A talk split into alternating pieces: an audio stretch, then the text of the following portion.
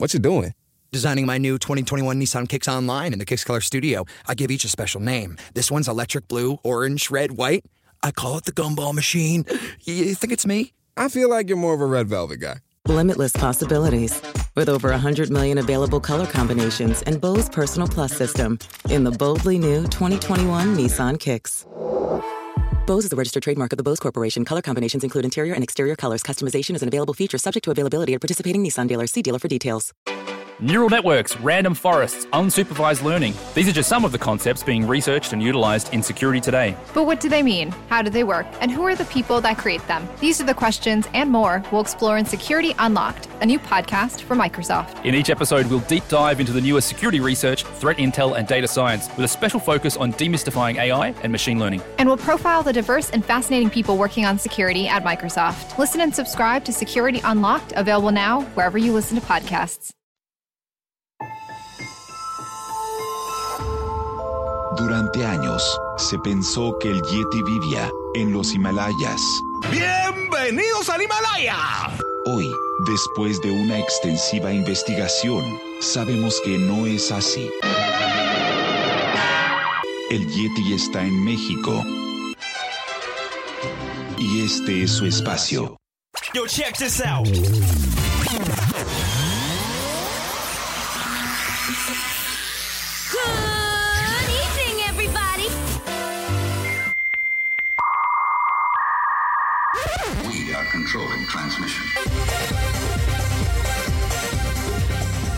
Estás escuchando la nueva temporada de La era del Yeti. Tecnología, Actualidad, arte, música, entretenimiento, sexualidad. Política. y mucho más. En este espacio, la era del Yeti.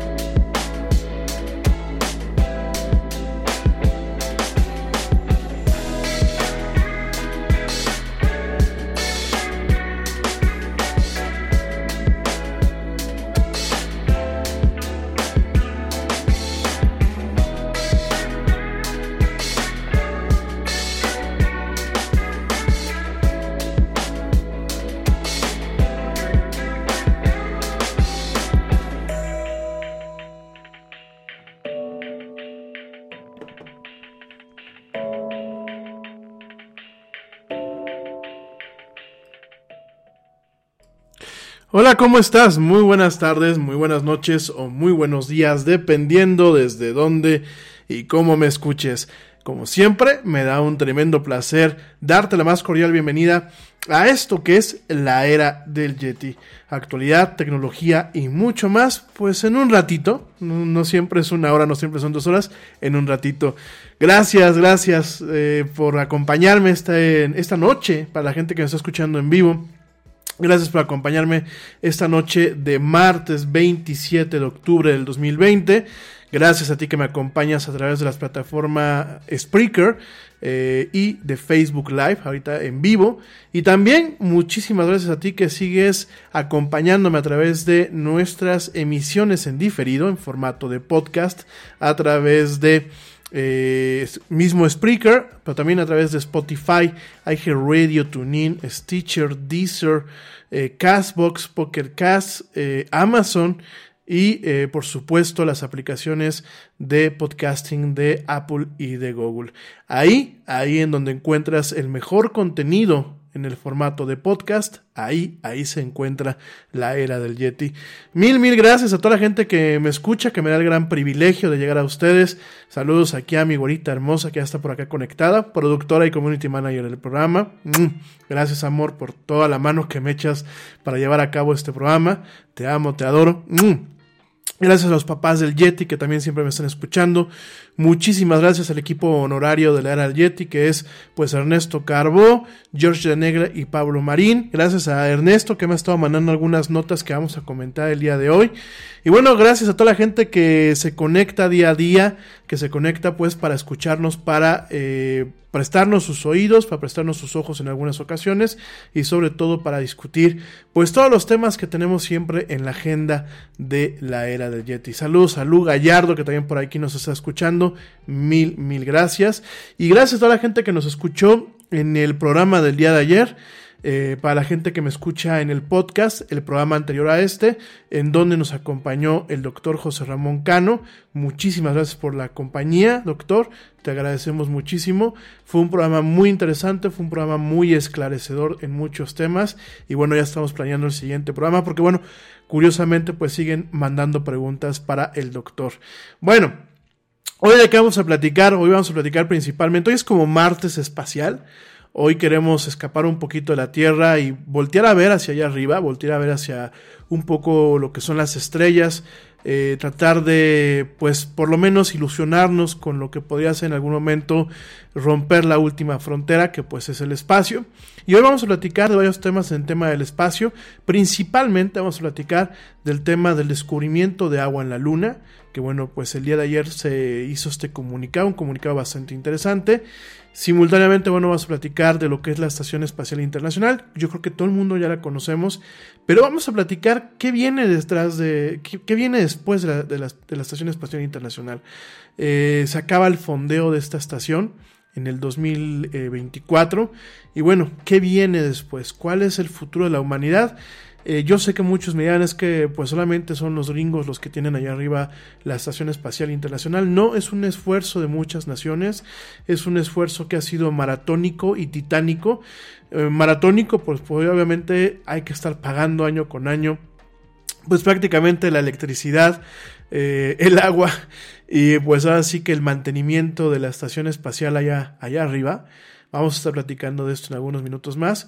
Y titánico, ¿por qué? Porque Quizás nos parezca un poco trivial hoy en día el pensar sobre un armatoste que pesa toneladas eh, y que mantiene vivos a los astronautas allá arriba.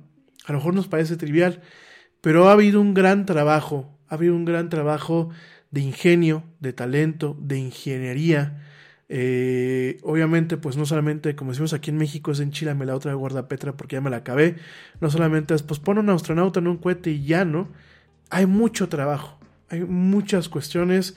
Han habido talentos y cerebros involucrados en prácticamente todos los países del mundo para mantener, pues prácticamente ya, ya casi son 20 años de mantener eh, astronautas allá arriba mantenerlos vivos. Y mantenerlos vivos no solamente es darles una atmósfera, darles que respirar, darles una temperatura, no. Mantenerlos vivos requiere muchísimas cosas, ¿no? Entonces vamos a estar platicando de esto el día de hoy. Eh, me parece que son temas muy interesantes. Y bueno, vamos a platicar algunas notitas un poco más pequeñas. Eh, vamos a platicar rápidamente de una nota sobre... Eh, es una nota que hay que... La vamos a analizar ahorita en unos minutos más. Es una nota que nos, que nos dice que aquellos que se recuperan del COVID tienen incapacidad para aprender. Hay la nota también en otros, en otros medios, la hemos visto como que el cerebro de las personas que se recuperan del COVID eh, tiene o ha envejecido 10 años. Y vamos a platicar esta nota porque, perdónenme, es una nota que genera mucha polémica, genera mucho miedo, sin embargo hay que tomarla con un, granito de sal y otro de, pimienta, ¿no? Vamos a estar platicando esto en algunos minutos más. Vamos a platicar también eh, en unos minutos más acerca de Harley Davidson, que no solamente hace motocicletas, sino también ahora hace bicicletas. Lo vamos a platicar en unos minutitos más. Pero quiero empezar, antes de irme al primer corte, que pues yo creo que ya nos queda muy poquito para irnos al primer corte, quiero empezar platicándote eh, sobre algo que me tocó escuchar hoy en la mañana. Hoy en la mañana escuchaba en uno de los noticieros que en ocasiones tenemos puestos en la oficina, escuchaba, no me recuerdo si fue el noticiero de Poza, el señor este que está después de Ciro Gómez Leiva en Telefórmula, no me recuerdo si fue en el noticiero de Maxine Woodside. Bueno, no es un noticiero, es un programa, dispénsenme. Por cierto, felicidades a la señora Maxine Woodside que cumple años de carrera profesional en la radio. Eh, mis más eh, sinceras felicitaciones, pues es un hito, es un hito en lo que es la radio aquí en México, eh, marca muchas cosas positivas en el torno de una representación por parte de una mujer con su programa Todo para la Mujer. Aprovecho también para, para felicitarlo y dejar huella de esto. Y este, y ojalá que bueno, pues a Maxine Goodside le dé, tengamos muchos años más de vida en donde la escuchemos en donde siga dando este talento. Habrá quien le guste la revista del corazón, a quien no, personalmente a mí no me gusta. Sin embargo, considero que es una, labor muy loable, entretiene a mucha gente, informa a mucha, a mucha gente que la escucha y me parece que tiene muchas tablas y en muchos aspectos pues es una, una maestra de lo que es eh, la locución radiofónica, ¿no? Entonces, por eso y más, pues muchas felicitaciones y eh, regresando al tema, no me recuerdo, no me recuerdo si fue en, uno de esos dos programas, pero yo escuchaba, porque aquí lo tienen luego aquí en la oficina de Lara del Yeti, yo escuchaba que comentaban que una muchachita, una, una, pues si lo quieren me hace una influencer de 17 años en TikTok, decían pues que muy bonita, que salía en traje de baño, que salía haciendo diferentes cosas, eh, la contactó alguien que se hizo pasar por un representante artístico. Eh, y fue, pues empezaron a establecer comunicación. Esta persona aparentemente le dio, referencias, que por supuesto al final fueron falsas. Quedaron de verse en algún punto y la, la muchacha ahorita está desaparecida, ¿no?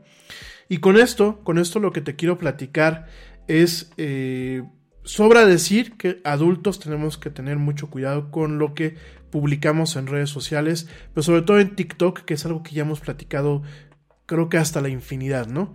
Pero aquí eh, vuelvo a, invitar, vuelvo a invitar a aquellos papás que nos escuchan en esta emisión, eh, los vuelvo a invitar de la manera más atenta, a que realmente estén atentos a este tipo de situaciones con sus hijos y que de una vez les quede claro que TikTok no es para menores de edad, al igual que Facebook, al igual que otras plataformas de redes sociales, que aunque pues toda la muchachada esté ahí y aunque se vea muy cool y aunque sea como que la moda, eh, no, no señores, no es, no es adecuado que un menor de edad esté en una plataforma que en otros países legalmente se requiere, eh, si eres menor de 13 años, se requiere que, se requiere que tengas autorización de un padre, ¿no?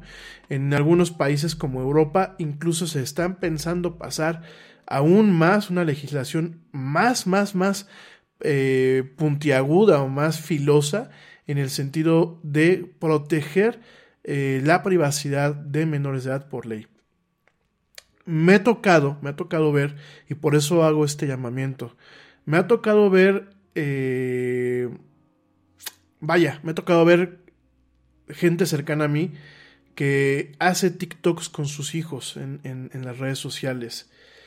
Y miren, si el mundo en el que estuviésemos viviendo fuera un mundo diferente y nosotros tuviéramos un poquito más de cultura en torno a lo que son las plataformas digitales y en, lo que es en general el uso y manejo de eh, eh, pues el tema de, de, cómo se llama de eh, lo que es en general los medios electrónicos. Si tuviéramos un conocimiento puntual un conocimiento informado si realmente la educación en torno a la tecnología empezase desde los niveles más básicos, que no está pasando, mi gente. Eh, estamos recopilando historias de terror en torno a lo que es la educación a distancia que nos ha, nos nos ha estado tocando vivir eh, pues en estos meses, en estos meses de pandemia, por lo menos aquí en México. Y me platican mamás, me platican tías, me platican muchas personas de que en ocasiones el maestro de informática no sabe ni lo que está dando, ¿no? No, no, no, no tiene un conocimiento de causa, ¿no? Y si empezamos de que muchas veces las maestras no saben también aprovechar los, recursos y si comenzamos de que realmente no hay muchísimas cosas implementadas que nos permitan de alguna forma eh, entender la tecnología, si todo esto hacemos, lo sumamos y nos damos cuenta que nosotros mismos no sabemos cómo usarla muchas veces, tenemos muchos ingredientes para una receta en donde el uso de la tecnología se vuelve peligroso, no por la tecnología de una forma intrínseca, sino por el mal uso que le damos nosotros mismos. Entonces me llevo la sorpresa y desde tiene muchos meses que veo a conocidos y a personas que yo aprecio mucho que suben TikToks con sus hijos, o con sus hijas sobre todo, y muchas veces no se dan cuenta el alcance que esto puede tener, no de una forma positiva, sino de una forma negativa. Entonces, ¿qué pasa? Ya desde ahí están exponiendo a sus hijos.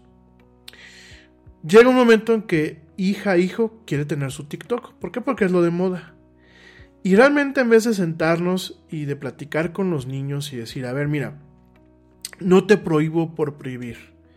Si vas a tener tu cuenta, yo te pido que por favor me vas a agregar a mí y, me vas a permitir, no violando tu privacidad, sino me vas a permitir auxiliarte en el manejo de tu cuenta, en lo que tú vas cobrando un sentido de lo que es la seguridad de tu información personal y de tu eh, de tu bienestar personal y del bienestar de la familia.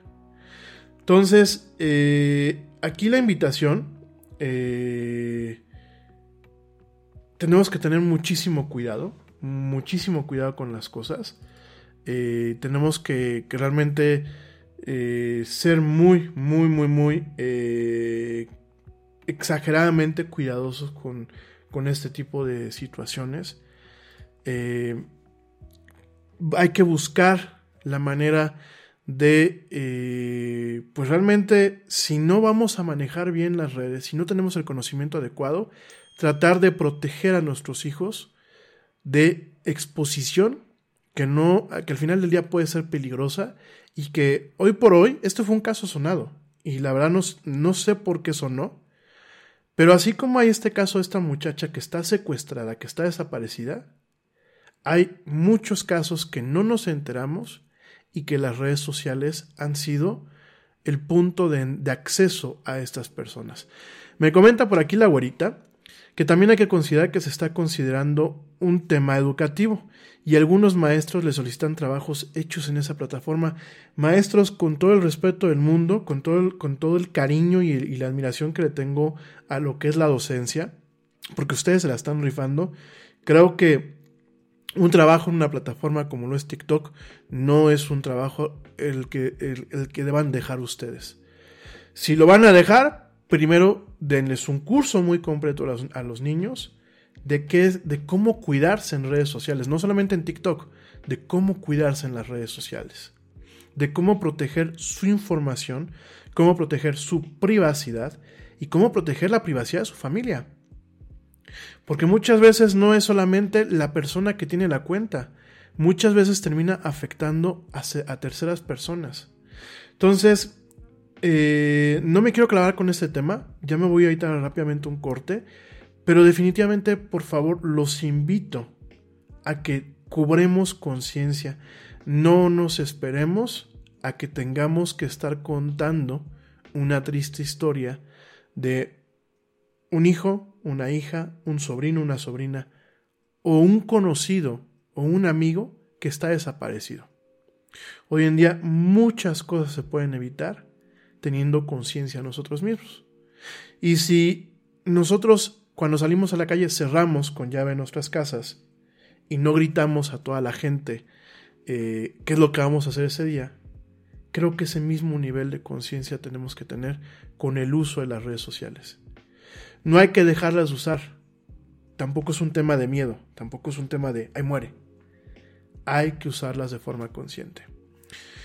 Gente, me voy rapidísimamente a eh, un corte. Te recuerdo mis redes sociales. En Facebook nos encuentras como eh, la era del Yeti. En Twitter nos encuentras como arroba el Yeti oficial. Y en Instagram nos encuentras como arroba la era del Yeti. No tardamos, ya volvemos. No te desconectes. Sigue escuchando esto que es la era del Yeti. Ya vuelvo.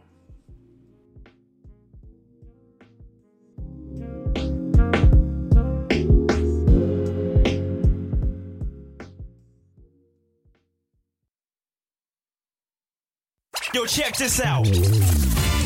Este corte también es moderno. No te vayas.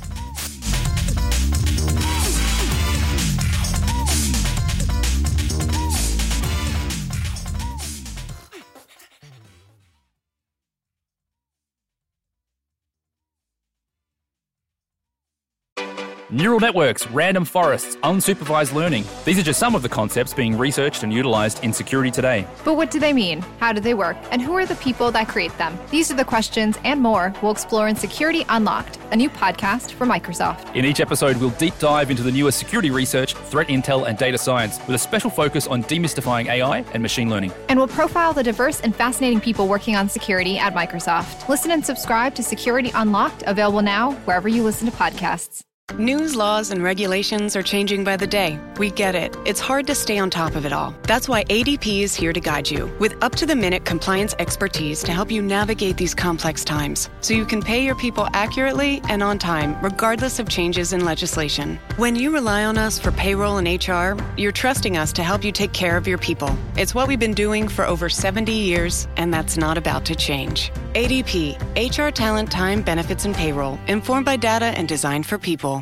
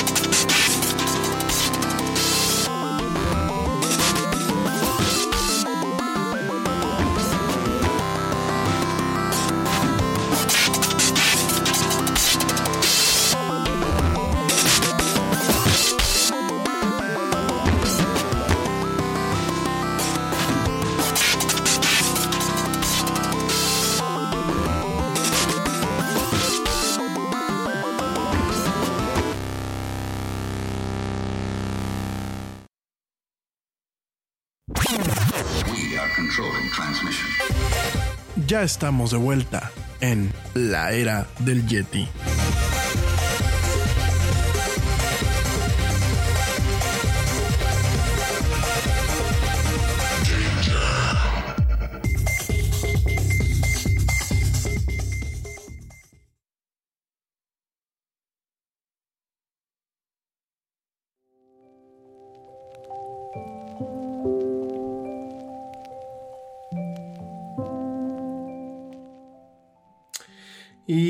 Ya estamos de vuelta en esto que es la Yeti. Mil gracias a la gente que continúa escuchándome. Eh, le mando un cordial saludo a la profesora Lupita Gallardo, Lu Gallardo, de eh, psicóloga de la UP, que siempre nos escucha. Mil, mil gracias. Gracias por escucharnos, por prestarnos sus oídos. También le mando un fuerte abrazo y un saludo a, la maestra Claudia García y a la maestra Laura Angélica García. Mil gracias de verdad por escucharnos. De verdad es un privilegio contar con sus oídos. Eh, los oídos de gente muy preparada y de muy valiosa que tiene la UP, la Universidad Politécnica de Pénjamo, actualmente. De verdad, muchísimas gracias. Bueno, oigan, voy a, platicarles un poquito acerca de esta nota que eh, salió, miren, es una nota, salió en varios medios. Principalmente la generó lo que es la agencia de noticias Reuters. La genera y los medios empezaron a darle un manejo eh, poco adecuado para jalar visitas, eh, lo que en el término, en el término, en el argot del, pues así que del medio le llamamos clickbait, que es como anzuelo de clics. Y la nota como tal eh, se hace una pregunta, bueno, plantea una premisa en torno a un estudio, te voy a platicar, en donde nos dice si eh, cuáles son los costos cognitivos del COVID-19, ¿no? En algunos casos, pues se, se, piensa que algunos cerebros de algunos pacientes quizás hayan envejecido alrededor de 10 años, ¿no? Esta nota se genera en Londres y eh, parte de la premisa de que, bueno, las personas que se recuperan del COVID-19 podrían sufrir impactos significativos a las funciones cerebrales, con algunos de los casos pues, más graves de esta infección eh, vinculados a eh, pues una reducción de la capacidad cognitiva del cerebro aproximadamente como si el cerebro envejeciera 10 años. Esto de acuerdo a eh, pues un, un, estudio, eh, un estudio que vamos a platicar rápidamente de él, que se publicó justamente el día de hoy, el día de hoy martes. En este estudio que aún no ha sido revisado por otros laboratorios y por otros científicos a nivel internacional, más de 84 mil personas que fueron, bueno, de alguna forma este estudio está eh, llevado a cabo por Adam Hampshire, un doctor eh, en el Colegio Imperial de Londres, junto con su equipo, su equipo de investigadores. Y en esas 84 mil personas encontraron que en algunos casos severos la infección de coronavirus está vinculada a déficits cognitivos sustanciales que perduran por meses. Al respecto, y cito a los investigadores, comentan que nuestros análisis alineados con la visión de que hay consecuencias eh, crónicas en el campo cognitivo de poseer o bien eh, generadas por poseer, por, por haber contraído el COVID-19. Eh, ellos, ellos lo, lo, ponen y se ha encontrado que pues esta correlación es directa y que las personas que se han recuperado, incluyendo aquellas que no reportan ya síntomas, exhiben déficits cognitivos bastante significativos, ¿no? Al respecto, ¿cómo se hizo esta, esta prueba? Bueno, eh, el equipo de Hampshire, porque bueno, esta, esta persona, Adam Hampshire, el equipo del doctor Hampshire, analizó los resultados de 84.285 personas que completaron un estudio llamado el Gran eh, Test de Inteligencia Británico. En inglés es The Great British Intelligence Test. Este examen, esta batería, eh, pues bueno, tiene diferentes tareas como recordar palabras, unir puntos en un rompecabezas, eh, identificación de patrones, etc. diferentes cuestiones que últimamente miden la capacidad cognitiva de cada persona. Este tipo de pruebas usualmente se utilizan no para medir el IQ, sino para medir el rendimiento de las capacidades cognitivas de una persona, sobre todo en el contexto de enfermedades como lo es la enfermedad del Alzheimer, y que, bueno, pues en, en su momento pueden ayudar a los médicos detectar pequeños problemas o, problemas temporales con el cerebro y las funciones cognitivas y en algunos casos, bueno, pues inclusive idear una estrategia de tratamientos que permitan reducir el impacto de estas carencias cognitivas, ¿no?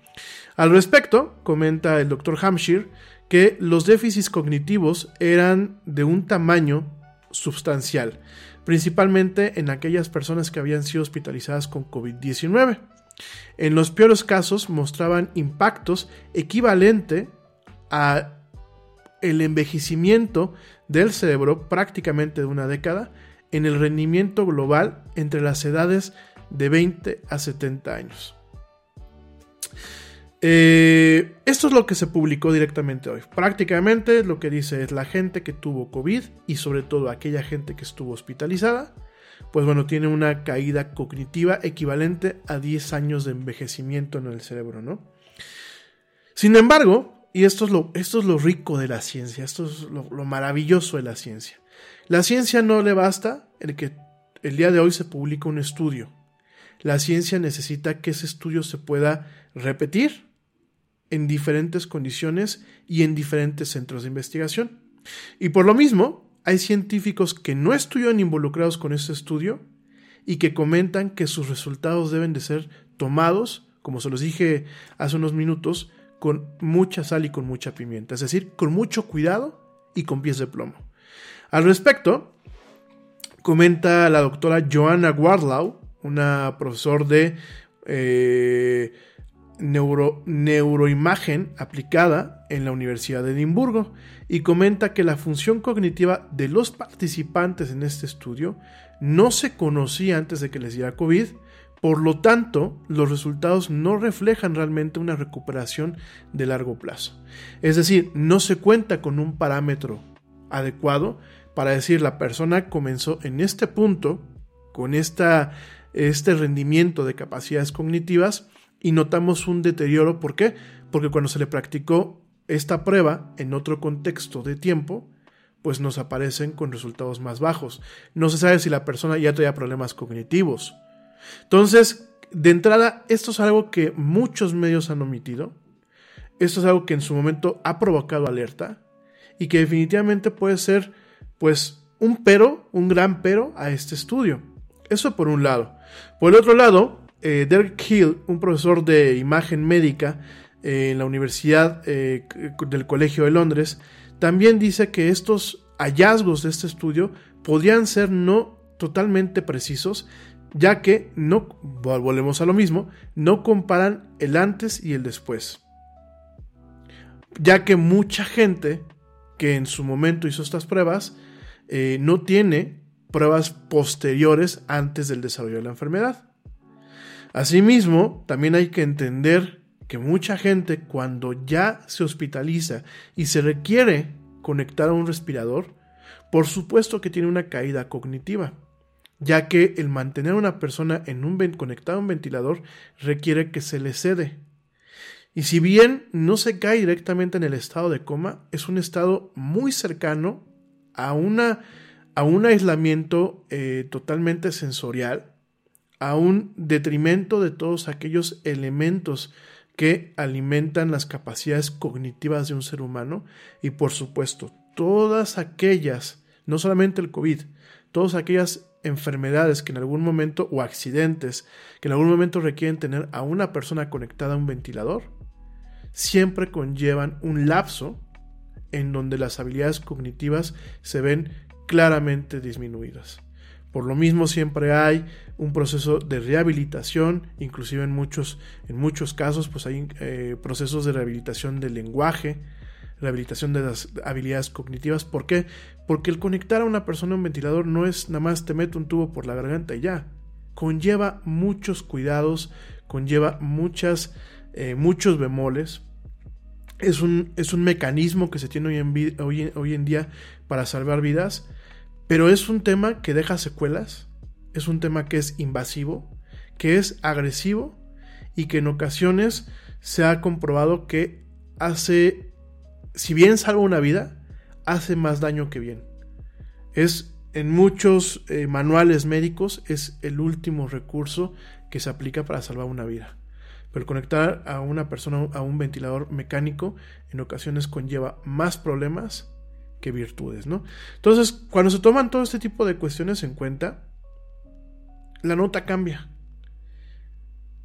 Y realmente este es un estudio que si bien no, no podemos decir, pues no existe o no podemos cegarnos a, algo que está planteando, se requieren muchas investigaciones, se requieren tomar estos márgenes, se requieren tomar muchísimas cosas en cuenta para que realmente haya una correlación científicamente validada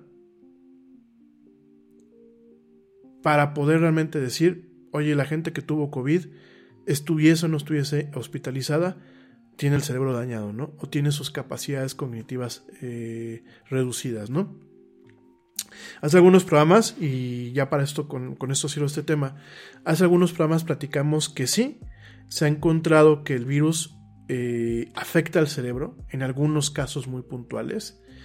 Eh, sí, no, se, no se alcanza a entender cuál es la dimensión, ni se alcanza a entender en qué casos sí lo afecta y, y en qué casos no. No se sabe si realmente genera un, problema cognitivo o no. Pero aquí la cosa, pues no es espantarnos porque nos digan, ah, pues te dio COVID y vas a acabar tonto. No. Aquí la cosa es entender lo que está pasando con la enfermedad, pero sobre todo a ti que me escuchas, la, principal cuestión para evitarnos de cualquier tipo de este tipo de situaciones es hay que cuidarse. Por favor, hay que cuidarse y si no tienes a qué salir, quédate en casa.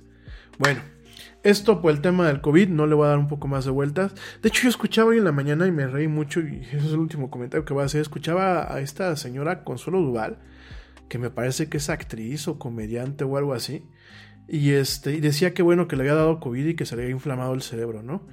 Y que duró 10 días con el cerebro inflamado. Yo, yo, yo, la verdad, miren, yo les pediría a la, gente que tiene acceso a un micrófono, a una cámara, a, una audiencia, que por favor sean muy cuidadosos con las cosas que dicen. Eh, la gente a veces me, dice que no me enoje cuando un, conductor de televisión o un artista dice tonterías, ¿no? Eh, ellos tienen una responsabilidad porque tienen un micrófono muy amplio, tienen una penetración eh, de llegar a, muchas almas que no todo el mundo tenemos. Y esa penetración, ese, ese privilegio, conlleva muchas responsabilidades. Y si alguien escucha a Consuelo Duval, alguien que, le tiene cierta admiración o que le cae bien la persona y la escucha diciendo es que a mí se me inflamó el cerebro, en automáticamente va a pensar esta persona que si le pasa algo de, que le da COVID se le va a inflamar el cerebro. Y las cosas no son así. Hasta el día de hoy no se ha comprobado que, eh, que si bien el virus afecta al cerebro, no se, no se han visto casos en donde realmente a alguien se, se le inflame el cerebro. Entonces yo creo que hay que ser muy, muy cuidadosos con las tonterías que se dicen en la tele, eh, en el radio también. Creo que hay que tener una responsabilidad y un respeto hacia la audiencia. Y un respeto hacia los fans y hacia la gente que, les da su confianza y que le dan coba a que ellas puedan hablar en entrevistas, ¿no? Eh, yo es lo, más que pediría. Y a la gente que las escucha, eh, yo le pediría, por favor, hay que tomar las cosas con un granito de sal y de pimienta justamente para no caer en ese tipo de desinformación que no ayudan a nadie. Estamos en una situación muy delicada en donde, por lo menos aquí en México, igual que en Estados Unidos, igual que en otras partes, están comenzando a haber rebrotes, aunque aquí en México realmente no sé en qué momento tuvimos una, una parte en donde dijamos es que ya no tenemos la enfermedad, o sea, hablar de un rebrote es que en algún momento se acabó, ¿no? Se domó la pandemia, no, aquí no se ha domado, ¿no? Y sigo viendo con mucha tristeza y con mucho disgusto gente que le ha valido cacahuate esto, gente que dice no lleva a mi niño a la escuela, pero lleva a fiestas infantiles, ¿no? Eh, gente que dice es que yo me quedo en casa para cuidarme, pero tiene fiestas los fines de semana. Ya vimos lo que pasó aquí en México con una boda que dejó a un chorro de personas enfermas. Eh, yo la verdad, con todo el respeto del mundo, yo entiendo que somos un, un, ser social por naturaleza, yo entiendo que nos surge vernos con nuestra familia, con nuestros amigos, yo entiendo muchas cosas, mi gente, pero me parece sumamente imprudente que con una enfermedad que no ha sido domada, con una enfermedad que aún no se alcanza a conocer realmente cuáles son los efectos a largo plazo, porque una recuperación en donde no hay síntomas no significa que no hayan consecuencias o secuelas a futuro, cuando realmente no entendemos la dimensión de esta enfermedad y no entendemos por qué algunos los mata y a otros no, sin importar si estás muy sano, si estás muy enfermo, no lo entendemos, me parece sumamente irresponsable que eh, ya ni siquiera es que se baje la guardia, que nos valga cacahuate. Entonces, eh, por favor, por favor, por favor, intentemos, intentemos tomarnos eh, esto con seriedad y a la altura de las circunstancias. Esto es uno de los grandes retos en lo económico, en lo social y en la salud que estamos viviendo eh, nosotros como especie, como raza humana en pleno siglo XXI y lo hemos llevado no solamente aquí en México, sino menos en China, ¿no?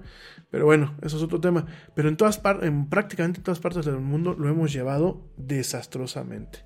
Pero bueno, me voy rapidísimamente a un comercial a un corte, perdón. Regresando, eh, vamos a hablar de el espacio y de otras cosas un poco más agradables. Te recuerdo nuestras redes sociales. En Facebook nos encuentras como eh, la era del Yeti. En Twitter nos encuentras como arroba el Yeti oficial. Y en Instagram nos encuentras como arroba la era del Yeti. No te desconectes, ya volvemos. Sigue escuchando esto que es la era del Yeti. No nos tardamos nada.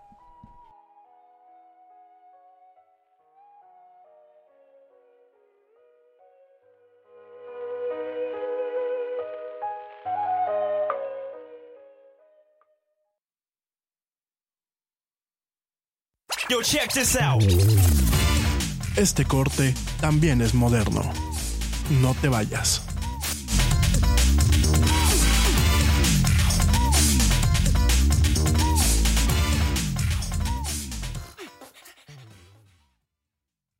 Hot flashes, irritability, intimate dryness, even unsatisfying sex. Hi, I'm Dr. Alyssa Dweck, a board certified OBGYN who has spent over 20 years helping women just like you safely find relief from these very natural symptoms without having to resort to hormones. To help my patients feel their best, I recommend products from Bonafide Health. Bonafide is a women's health company dedicated to providing women with non hormonal and clinically validated products that work. Bonafide provides safe and effective solutions to manage a range of menopausal, sexual health, and PMS related symptoms. That's why I recommend Bonafide products to my patients every day. In fact, I am also a Bonafide medical advisor. What I like most is that Bonafide products provide women real relief without compromise. Ladies, don't waste another minute feeling less than your best. Go to hellobonafide.com and use code radio39 to save 20%. That's hellobonafide.com and code radio39. These statements have not been evaluated by the FDA. These products are not intended to diagnose, treat, cure, or prevent any disease. Offer valid on subscription only.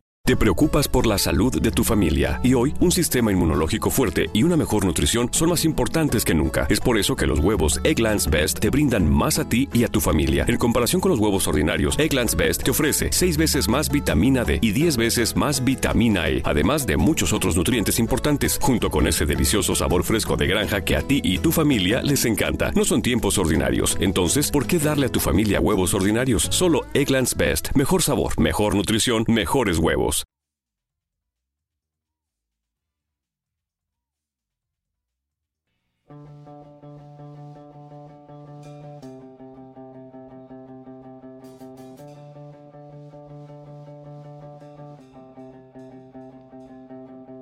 That is the new wave hippies, hugging all kinds of trees, living in most of these cities, talking with eyes closed, never in trouble. It's like a new disease. New wave hippies don't protest, they do it on little screens. Recovering 90s ravers, people who bought the wrong but mostly just nice folks. It's like a new disease. Uh, that the brand new wave hippies, yeah.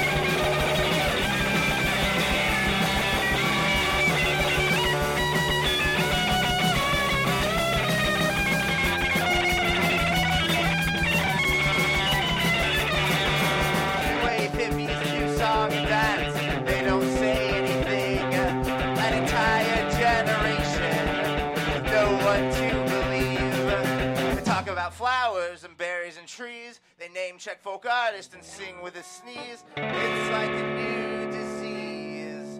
They're the brand new wave hippies. Yeah.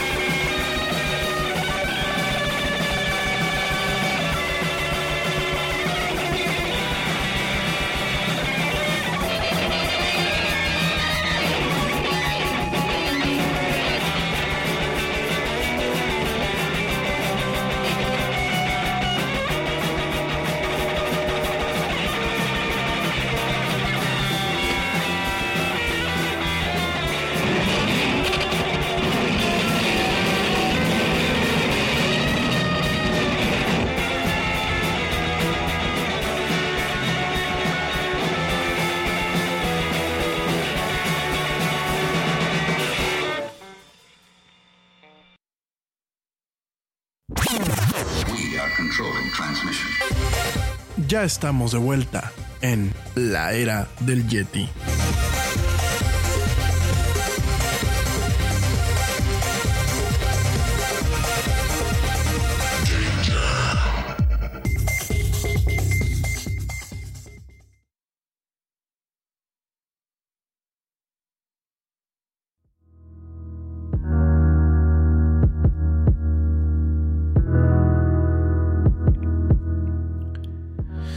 Y ya estamos de vuelta en esto que es la Yeti. Mil gracias a la gente que continúa escuchándonos en vivo y también en diferido. Eh, la música que escuchan eh, de fondo, de fondo cuando estamos hablando, cuando estamos eh, ya en el, en el programa, es eh, cortesía de Harris Heller. Es una persona que tiene un chorro de, de, álbumes, principalmente lo que le conocen como low-fi, de música pues de baja fidelidad. Sí se le conoce. Es música muy relax, obviamente es música electrónica, muy relax con diferentes, eh, vaya, diferentes tipos de armonías o, o, diferentes géneros que la inspiran. En algunos encontramos un tipo pues onda New Age, en otro un poco de jazz. Eh, este tipo de música también se le conoce como easy listening, es decir, que bueno, pues es de fácil escucha. Entonces, eh, eh, Harris Heller creó una playlist en, en, Spotify que se llama Stream Beats, que directamente pues es para, para este tipo de cuestiones en donde tenemos, la podemos utilizar pues discretamente en, en, lo que es el programa y entre en los cortes, que mucha gente no los no, solamente lo escucha la gente en vivo. Eh, en los cortes metemos, bueno, pues directamente música de una librería de una página que se llamaba eh, Free Music Archive, que ahorita, bueno, pues hay un tema ahí de discusiones, después platicamos de eso, ¿no? Entonces, este, siempre me preguntan que, qué onda con la música. Desafortunadamente, como el tema de la licencia es costoso para música comercial y además no es tan accesible, bueno, pues hemos tenido muchas que utilizar todo este tipo de música, ¿no? Como sea, siempre les comparto este álbum, esta play, perdón, este playlist de eh, Harris Keller, que es Stream Beats. Él explícitamente nos ha prestado la música para poderlo pues este transmitir con ustedes. Voy a ver si en los cortes no hay ningún problema porque ya en alguna vez nos, nos votó un, un, problema con YouTube y con, con, Facebook. Vamos a ver si en los cortes no hay problema y dejamos esto.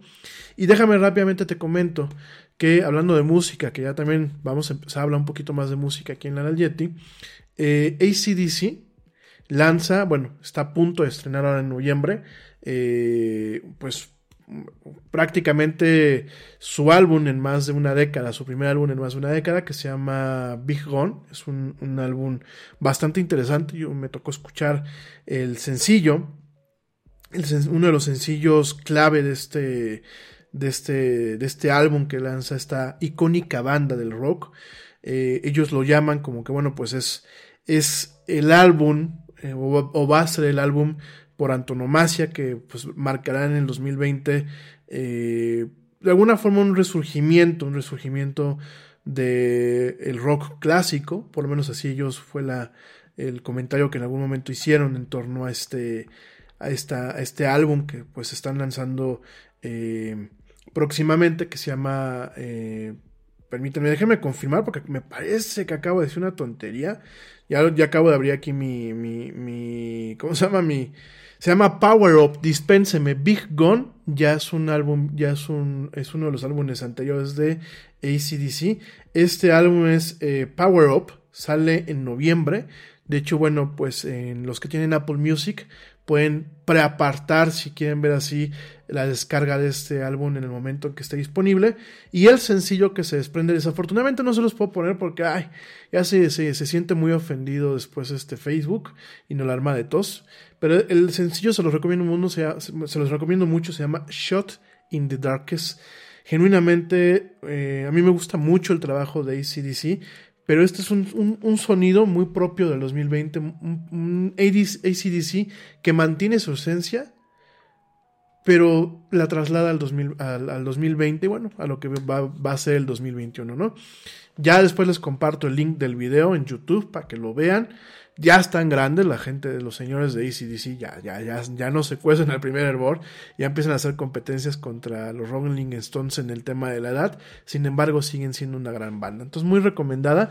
Y bueno, pasando a otros temas, perdón por este rollo, y antes de hablar del espacio, te platico que Harley Davidson no solamente hace motocicletas, Harley Davidson pues empieza a apostar por las energías renovables.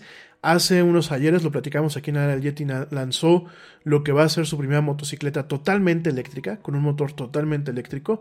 Y ahora, y ahora está lanzando una división de bicicletas eléctricas, así como lo escuchas. Bicicletas eléctricas. ¿Cuál es la, ventaja de una bicicleta eléctrica? Una bicicleta eléctrica eh, tiene un, una batería y tiene un pequeño motor, de tal forma que cuando tú te cansas de pedalear, bueno, pues la bicicleta empieza a pedalear eh, por ti, ¿no? Es decir, eh, sí sigues pedaleando, pero ya, ya el esfuerzo ya es mínimo, ya nada más mueves las piernas porque la bicicleta pedalea por ti. Entonces, bueno, pues eh, hace un año, hace un año escuchamos de lo que era el proyecto de esta bicicleta. Sin embargo, pues eh, apenas hoy se lanza ya de una forma oficial. Eh, Harley Davidson pues nos presenta esta bicicleta que en las fotografías se ve hermosa. A mí no, a mí no me gusta andar en bicicleta y, y la verdad no sé si, si ahorita sepa andar en bicicleta o no. Tiene muchísimos años que, que no ando. Bueno, no me gusta porque no, no he generado el hábito. Vaya, a mí sí me gusta treparme en la bicicleta y andar un ratito nada más, porque pues ya después uno se baja y dices, ay, ¿qué, qué me pasó? ¿Por qué me duele todo? ¿no? Pero bueno, esta bicicleta va a salir a la venta en, en marzo del año que viene, marzo de 2021, y se llama, eh, bueno, está lanzando una, una división que se llama Serial, Serial One Cycle, y bueno, directamente este Serial One, así se llama Serie 1, eh, pues es una referencia al Serial Number One o, al, o a la serie número uno, que bueno, fue eh, el apodo que cariñosamente recibió su motocicleta más vieja, que fue construida en 1903, ¿no? Esta bicicleta, que tiene unos neumáticos blancos, se ven muy, muy padres, eh, tiene obviamente pues un asiento de piel que esperamos que sea cómodo tanto para hombres como para mujeres. Y tiene pues unos manubrios pues bastante, bastante finulis con un marco ligero de color oscuro. Y pues realmente es una, una, bicicleta que en las fotografías es muy reminiscente a lo que fue el primer prototipo de, eh, la, de la motocicleta de Harley Davidson, ¿no?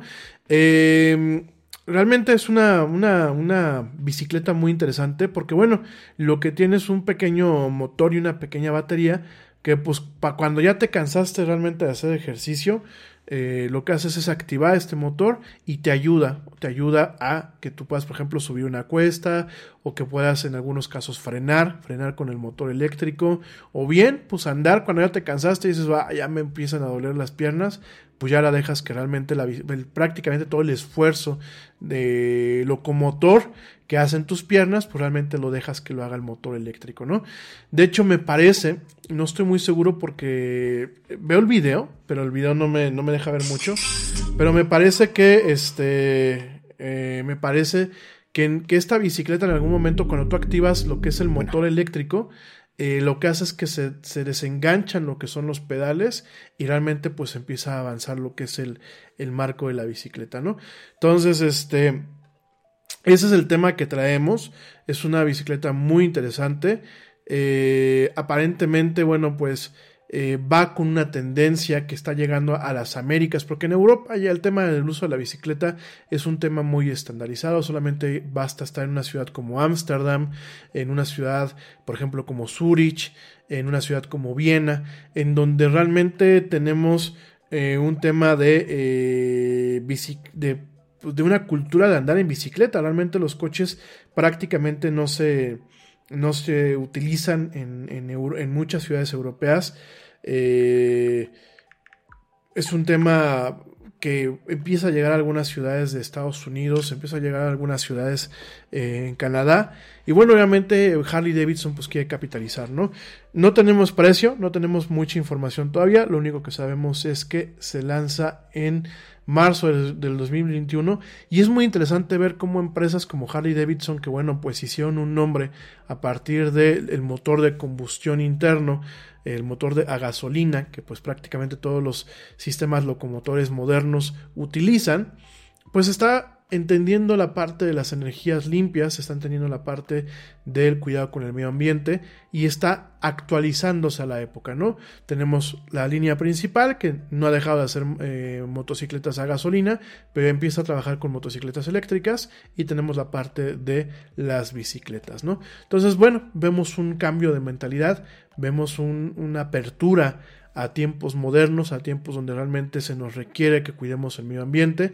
No, no vamos a, bueno, la mayoría de los países quieren dejar su dependencia en el, del carbón para generar energía eléctrica. Este, no voy a entrar en temas de política, pero bueno, aquí en México, pues nos gusta mucho el carbón, entonces vamos a, a contaminar porque dicen que las energías limpias son un sofisma, háganme el fregado favor.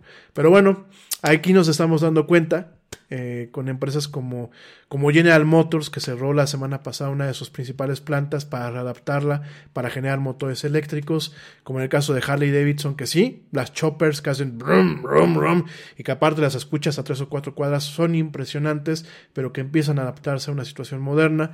Vemos el tema de éxitos como, como los coches de Tesla, vemos a las empresas que hacen paneles solares que empiezan a ver un nicho de mercado adecuado, vemos el tema de las plantas virtuales eléctricas, que creo que lo platicamos alguna vez aquí en la del Yeti, si no lo platicamos el día de mañana, y vemos que el mundo avanza para protegernos a nosotros mismos, pero hay países y hay gobernantes que quieren retroceder.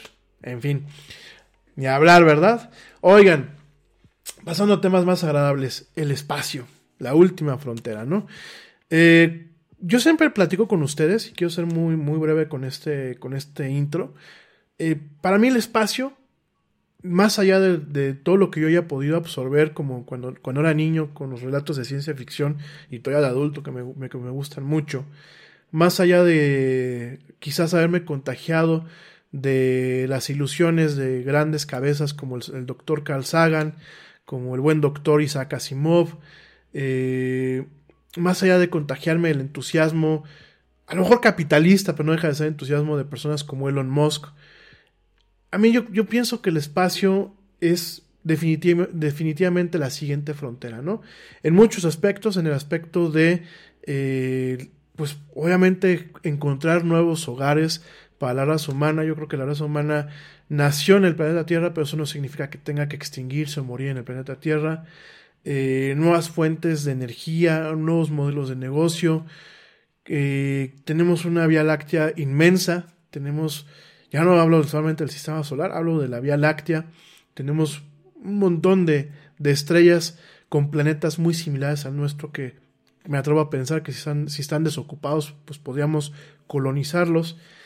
Eh, no tenemos por qué morir hacinados en el planeta Tierra.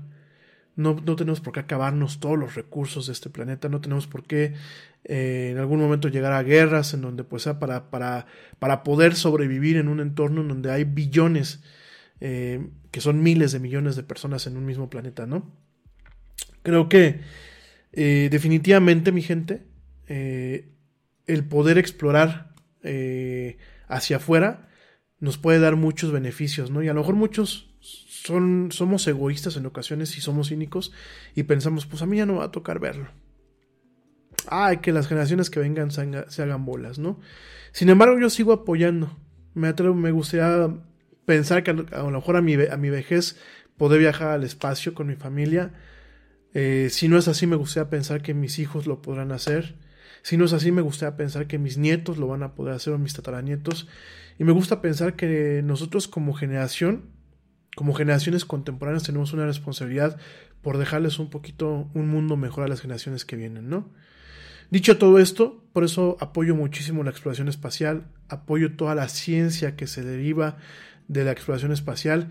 Siempre se los he dicho aquí en, en la era del Yeti, no solamente estos sueños que te acabo de comentar eh, son los que me motivan a apoyar todo esto, sino también hay que recordar que mucho que se ha generado allá arriba y que se ha generado de una forma periférica a la exploración espacial ha dado dividendos y grandes frutos a la vida aquí en la Tierra. A la vida cotidiana en el tema de la tecnología, eh, tema de telecomunicaciones, ingeniería de materiales y por supuesto el tema médico. Eso tampoco lo podemos dejar a un lado. Entonces me emociona mucho esto y por eso te quiero platicar dos notas muy interesantes. La primera, bueno, pues ya lo habrás visto el día de ayer, que fue algo que medios nacionales inclusive lo cubrieron, en donde pues directamente el día de ayer se publica un estudio, un estudio en donde se identifica con cierta precisión que hay agua, hay agua eh, o hay moléculas de agua que se detectan en la parte, en la parte a la que le da la luz del sol a la luna. Hay que recordar que la luna, eh, la, hay una cara de la luna que siempre, siempre es la que vemos desde la Tierra. Es la única cara. ¿Por qué? Porque la, la luna está... Eh, eh, tiene un nombre, se me fue el nombre. Ahorita te digo cómo se llama. en el tema de la luna tiene una, una, situación en donde la luna gira, gira eh, pues de la mano eh, de la Tierra, de la gravedad de la Tierra. Eh, de tal forma que siempre tenemos la misma cara. De hecho, este álbum de Pink Floyd que se llamaba El lado oscuro de la luna, pues es una, una, una mención a este fenómeno en donde siempre hay un lado al que no le da la luz del sol, a la luna ese, ese lado eternamente ha, este, estado a oscuras. ¿Por qué? Porque la luna tiene una rotación eh, sincronizada con la Tierra. Eh, tiene una, le llaman bloqueo, eh, ay, bloqueo, ahorita te digo cómo se llama exactamente. Déjame, me voy rápidamente un corte para, poder, para, para poderte platicar exactamente ese tema. Es este, en inglés me acuerdo que se le conoce como tidal locking. En la estoy buscando la, la, palabra en español. Y ya sobre eso te platico, pues con un poquito más de precisión, qué onda con este tema de la luna, ¿no? En qué parte se encuentra el agua y qué puede significar para nosotros como especie humana. No me tardo nada, este es el último corte, te recuerdo nuestras redes sociales. En Facebook nos encuentras como La Era del Yeti, en Twitter nos encuentras como arroba el Yeti oficial y en Instagram nos encuentras como arroba la era del Yeti. No tardo, ya vuelvo, sigue escuchando esto que es La Era del Yeti.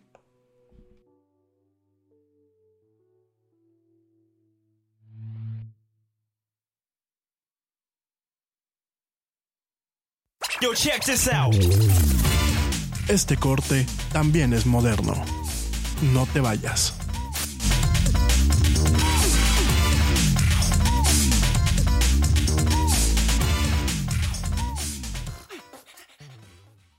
Nada es más importante que la salud de tu familia, y hoy todos buscamos un sistema inmunológico fuerte y una mejor nutrición. Es por eso que los huevos Egglands Best te brindan más a ti y a tu familia. En comparación con los huevos ordinarios, Egglands Best te ofrece 6 veces más vitamina D y 10 veces más vitamina E, además de muchos otros nutrientes importantes, junto con ese sabor delicioso y fresco de la granja que a ti y a tu familia les encanta. Todos queremos lo mejor para nuestras familias. Entonces, ¿por qué no los mejores huevos? Solo Egglands Best. Mejor sabor, mejor nutrición, mejores huevos. A payroll and HR company needs to be prepared for whatever is going to happen. You could say that over 70 years of experience helping businesses all over the world run smoothly is good preparation. But for ADP, that's not enough. To make sure millions of people are getting paid on time and in compliance, we're staying on top of each new piece of legislation. So when it comes down to it, ADP isn't just a payroll and HR company, we're the company that helps you navigate the complexities. ADP, HR talent, time, benefits, and payroll, informed by data and designed for people.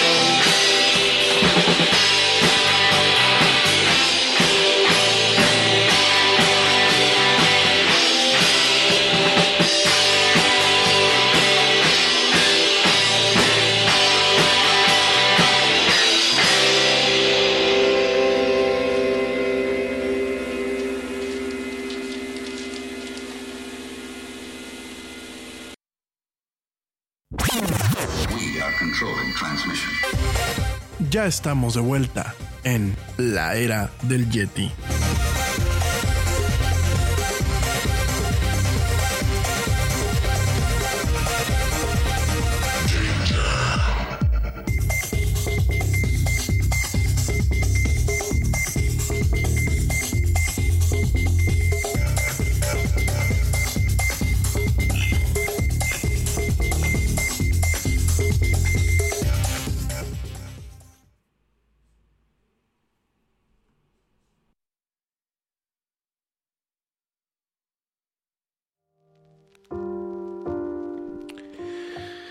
Y ya estamos de vuelta en esto que es la Yeti. Mil gracias a la gente que continúa escuchándome. Y seguimos con el tema del agua en la luna. Eh, se le conoce como tidal locking en inglés, que sería como un bloqueo o como un. Vaya, como un bloqueo. eh, pues de mareas, tidal, así este. Eh, es que no encuentro, estoy ahorita buscando en el corte la, la palabra en español, no encuentro el término. Si alguien me puede echar la mano, pero bueno, se le conoce como tidal locking. Y lo que hace es que es, un bloqueo gravitacional en donde gira de una forma sincrónica, de tal forma que siempre tenemos la misma cara de la luna eh, viendo hacia la Tierra, no es la que vemos pues en las noches de luna llena. Esto es importante ¿por qué? porque lo que es eh, la misión de la NASA Sofía, así se le conoce, la misión de la NASA Sofía, pues encontró, encontró eh, lo que es agua, agua directamente atrapada dentro de lo que es pues el material eh, de tierra, de tierra lunar. Ahí se encontraron moléculas de agua y eh, se encuentra justamente en la parte que está iluminada por el sol. Algo que no se planteaba, ¿por qué? Porque no se ha encontrado directamente lo que es vapor de agua, no se ha encontrado hielo derri- derritiéndose o agua en estado líquido. Aquí lo que pasa es que, bueno, utilizando este laboratorio que te, te voy a platicar, que, que es Sofía como tal, pues se encuentran moléculas de agua, obviamente haciendo algunas cuestiones como lo es la espectrografía, se encuentran moléculas de agua atrapadas dentro de lo que es el material de, eh, pues de tierra, de, de minerales que componen la superficie de la Luna. ¿Qué es Sofía? Sofía no es una nave, no es un satélite, Sofía es un avión. Fíjense nada más, eh, este es el observa- Observatorio Estratosférico de Astronomía Infrarroja. Por eso en inglés se llama SOFIA porque es Stratospheric Observatory for Infrared Astronomy. Y en este caso es un avión, es un, es un avión especial con equipo especial que eh, detecta, detecta agua por primera vez, y esto lo está confirmando la NASA, por primera vez en la cara iluminada de la Luna. Este descubrimiento indica que el agua podría estar distribuida a través de la superficie lunar y no solamente limitada a aquellos lugares que no les pega la luz del sol y que están pues de entrada todo el tiempo frío, ¿no? Al respecto, Sofía detectó moléculas de agua en el cráter Clavius, así se llama, uno de los cráteres eh, más largos, más grandes visibles desde la Tierra, localizado en el hemisferio sur de la Luna. Observaciones previas de, la superficie de la Luna detectaron algunas formas de hidrógeno, sin embargo, eh, no se hayan logrado distinguir entre si era agua o directamente su eh, pariente, pariente más cercano químicamente hablando, que es el hidroxilo, lo que pues, para los químicos se escribe como OH, ¿no? Datos de esta ubicación revelan agua en concentraciones de 100 a 412 partes por millón, prácticamente el equivalente a una botella de 12 onzas de agua, que están pues eh, aprisionadas en un metro cúbico de tierra, de tierra lunar, de polvo lunar. Eh, esto, pues bueno, eh, a lo largo de la superficie lunar, ¿no? Los resultados fueron publicados en el último número del de diario científico, bueno, no el diario, la revista científica Nature Astronomy, ¿no? Entonces, bueno, hay indicadores, hay indicadores de que hay agua, de que está presente en la parte iluminada de la Luna, esto de acuerdo a Paul Hertz, director de, de la División de Astrofísicas de la Dirección de Misiones de Ciencia de, los, eh, de lo que es la NASA, ¿no? Entonces, bueno, él nos dice que ya se sabe que están ahí y que este descubrimiento pues realmente reta eh, todo aquel conocimiento que se tenía acerca de la superficie lunar y que realmente pues levanta preguntas muy intrigantes acerca de los recursos que son relevantes para la exploración eh, lunar más profunda, ¿no? Perdón, la exploración espacial más profunda, ¿no?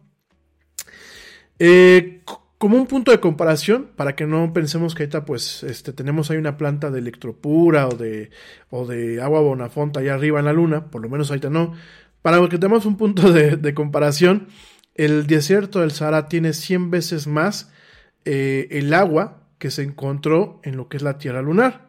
A pesar de estos pequeños, eh, estas pequeñas cantidades, el descubrimiento realmente ha, pues genera nuevas preguntas acerca de cómo el agua realmente se crea y cómo persiste en el entorno que no tiene aire, porque la, Luna no tiene ningún tipo de atmósfera, eh, cómo perdura, cómo existe en la superficie lunar, ¿no? Eh, al respecto, bueno, pues eh, sabemos que el agua es un recurso muy valioso, no solamente en la Tierra, sino también en la exploración espacial, y un ingrediente clave de la vida como la conocemos. Ya en otro día les platico de posibles formas de vida que son diferentes a la nuestra, ¿no? Sin embargo, bueno, pues eh, si el agua que encontró Sofía realmente podría marcar la presencia de manantiales o la presencia de depósitos de agua pues en estado líquido o de o que se pueda en algún momento transformar en un estado líquido aún aún está por determinarse no hay un programa que se le conoce como Artemis que es de la NASA en donde la agencia pues está ansiosa de poder conocer de la presencia de agua en la luna eh, mandando mandando al primer hombre y a la primera mujer a la superficie lunar en el 2024 y estableciendo una eh, presencia humana sostenible para el final de la década, ¿no? La NASA quiere regresar a la Luna. Y miren, eso es un tema muy interesante porque la Luna, la Luna nos está dando muchos puntos eh, o muchos, muchas ilusiones en el sentido de realmente ser una ubicación viable para lo que pueden ser estaciones espaciales el día de mañana. Y de hecho eso, esto nos lleva, curiosamente esto va muy vinculado a lo que es el segundo tema del día de hoy. Quiero dejar muy claro, nada más para la gente que nos está escuchando, no es que se descubriera el agua como en manantiales o en ríos subterráneos o en lagos subterráneos. Por ahí me tocó una nota en un diario nacional muy lamentable. No, lo que se encontraron fueron moléculas de agua. Es muy probable que exista agua en la luna, eh, obviamente en el subsuelo, quizás congelada en la parte oscura de la luna. Es muy probable que pueda existir eh, algunos manantiales o algunos depósitos de agua subterráneos en la Luna. Sin embargo, lo que se encontró y lo que se publicó el día de ayer, lo que encontró el laboratorio Sofía, que es un avión, no es una nave espacial, es un avión, y lo que encontró eh, el laboratorio Sofía el día de ayer, bueno, lo que se publicó el día de ayer, es moléculas de agua encerradas dentro de lo que es la arena, lo que es la tierra, eh, vaya, la arena, vamos a decirlo un término mejor, la arena de la luna, ¿no? Esto nos lleva a otro tema, ¿no? la Estación Espacial Internacional. La Estación Espacial Internacional, pues es, ha sido un esfuerzo, un esfuerzo multinacional, en donde si bien la NASA le ha dado más publicidad, si lo quieren ver así, a su parte, es un esfuerzo que ha llevado, pues prácticamente, eh, infinidad de talentos de diferentes países, ¿no? En la Estación Espacial Internacional encontramos, eh, pues diferentes países involucrados, como lo es eh, Japón, como lo es Rusia, por supuesto, como lo es en su momento también Canadá. Te recuerdo que el brazo robótico de la Estación Espacial Internacional, que se le conoce como Canada Arm, es, es valga la redundancia, es canadiense. Eh, encontramos también trabajo de italianos.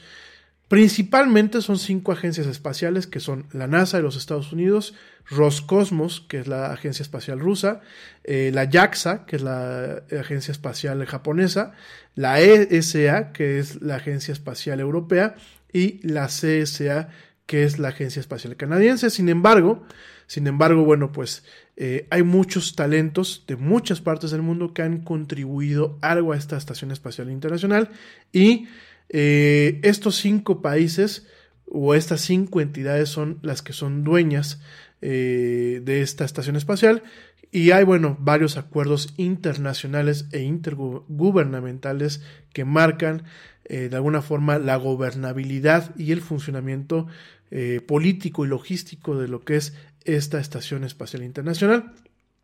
Es el laboratorio más importante eh, fuera, fuera, de los confines de la Tierra para la raza humana.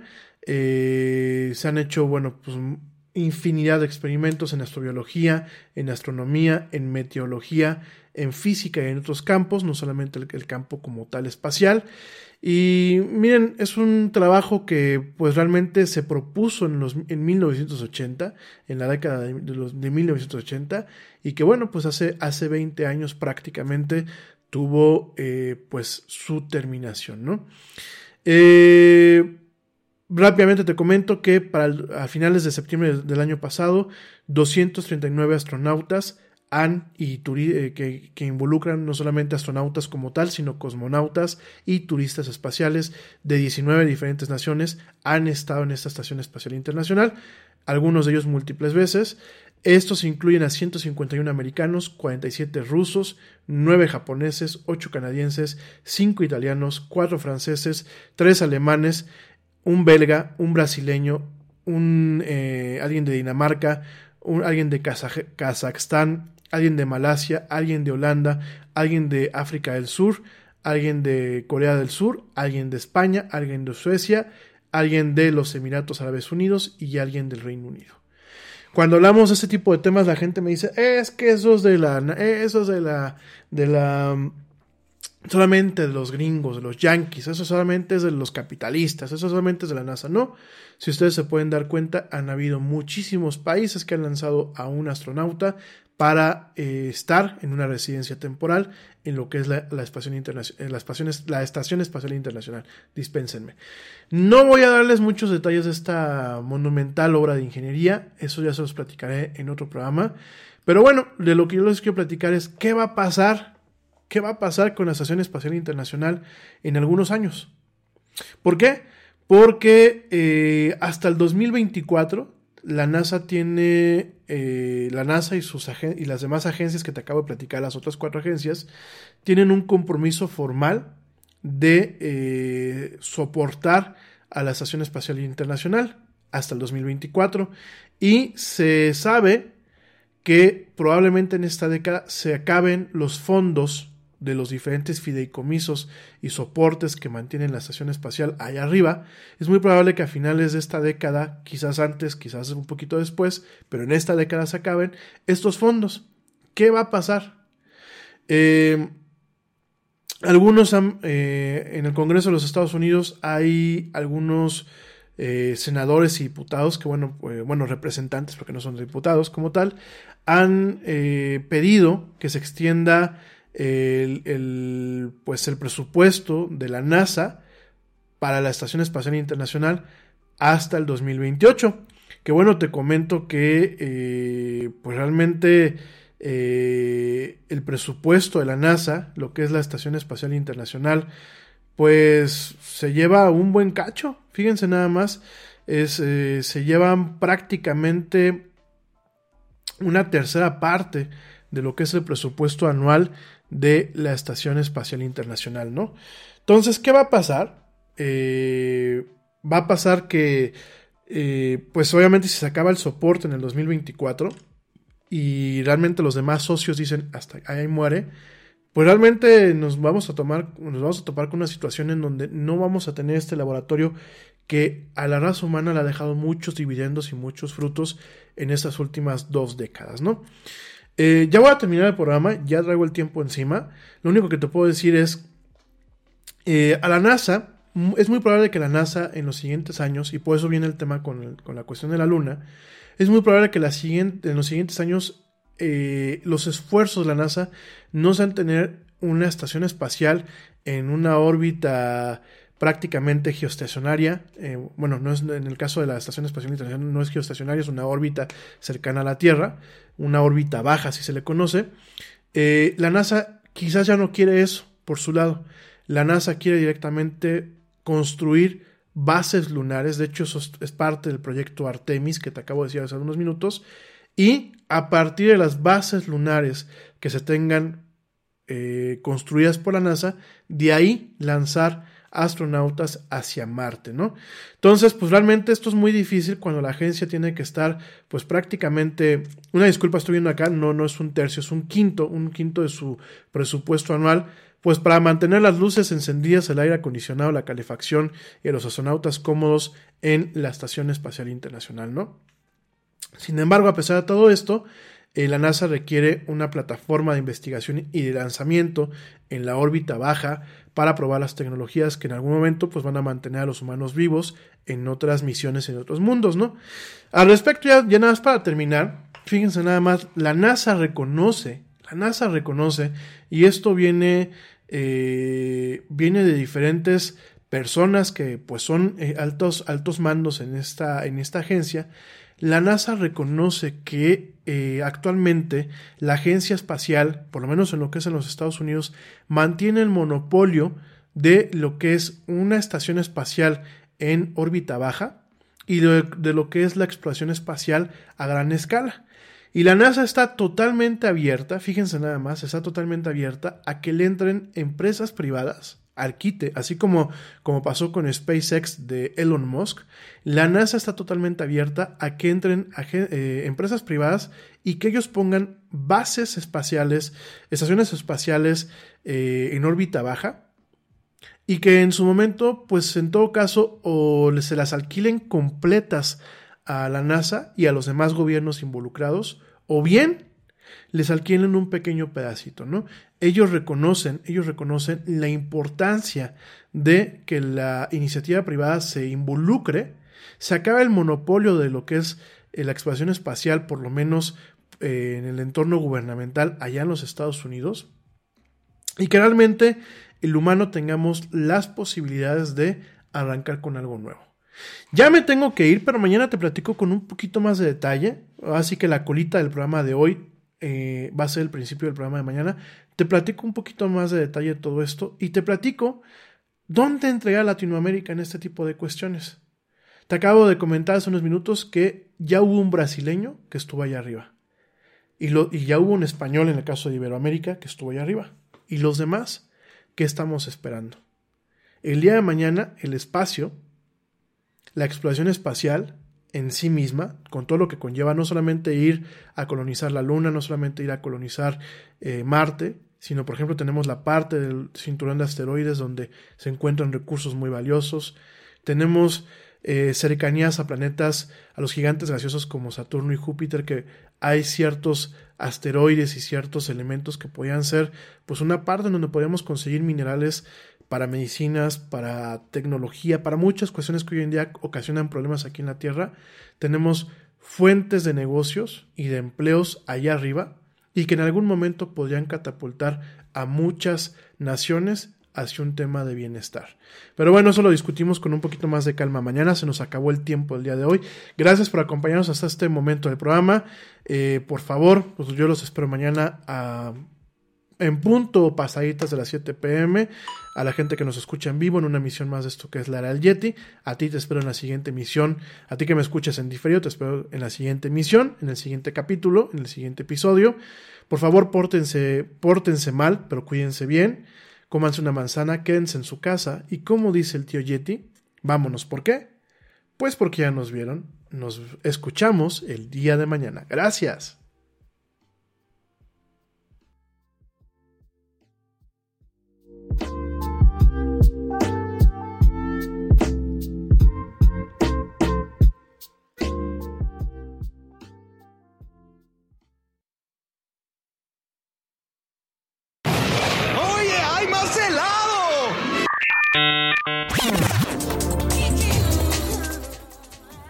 Que la actualidad no te deje helado.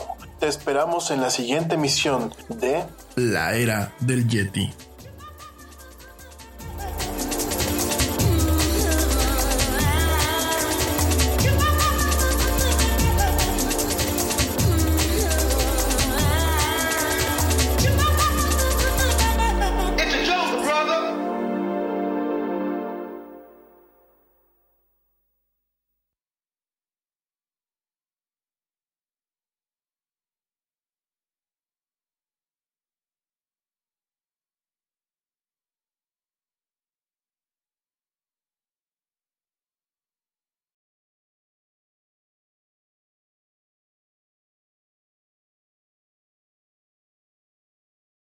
Nada es más importante que la salud de tu familia y hoy todos buscamos un sistema inmunológico fuerte y una mejor nutrición. Es por eso que los huevos Egglands Best te brindan más a ti y a tu familia. En comparación con los huevos ordinarios, Egglands Best te ofrece 6 veces más vitamina D y 10 veces más vitamina E, además de muchos otros nutrientes importantes, junto con ese sabor delicioso y fresco de la granja que a ti y a tu familia les encanta. Todos queremos lo mejor para nuestras familias. Entonces, ¿por qué no los mejores huevos? Solo Egglands Best. Mejor sabor, mejor nutrición, mejores huevos. Te preocupas por la salud de tu familia y hoy un sistema inmunológico fuerte y una mejor nutrición son más importantes que nunca. Es por eso que los huevos Egglands Best te brindan más a ti y a tu familia. En comparación con los huevos ordinarios, Egglands Best te ofrece 6 veces más vitamina D y 10 veces más vitamina E, además de muchos otros nutrientes importantes, junto con ese delicioso sabor fresco de granja que a ti y tu familia les encanta. No son tiempos ordinarios, entonces, ¿por qué darle a tu familia huevos ordinarios? Solo Egglands Best. Mejor sabor, mejor nutrición, mejores huevos.